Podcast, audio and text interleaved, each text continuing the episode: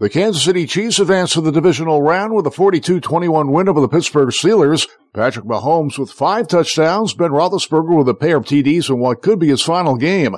The Chiefs will host the Bills next weekend. In Arlington, the 49ers outlast the Cowboys 23-17. They move on to play the Packers. The Bucs stump the Eagles 31-15 in Tampa. Tom Brady with 271 passing yards and two touchdowns. It's that time of year where the margin of error is really slim, and uh, my team was seven and two in their last nine games, playing really well. And, uh, we got off to a really good start, um, took kind of a commanding lead and then glad we finished the way we did. Tonight's wild card matchup has the Rams hosting the Cardinals. Quarterbacks Matthew Stafford and Kyler Murray both look to win their first playoff game. The winner will play at Tampa. Over to the NBA where the Suns wrecked the Pistons 135-108. Timberwolves crushed the Warriors 119-99. Steph Curry sidelined with a hand injury. Jazz over the Nuggets 125-102.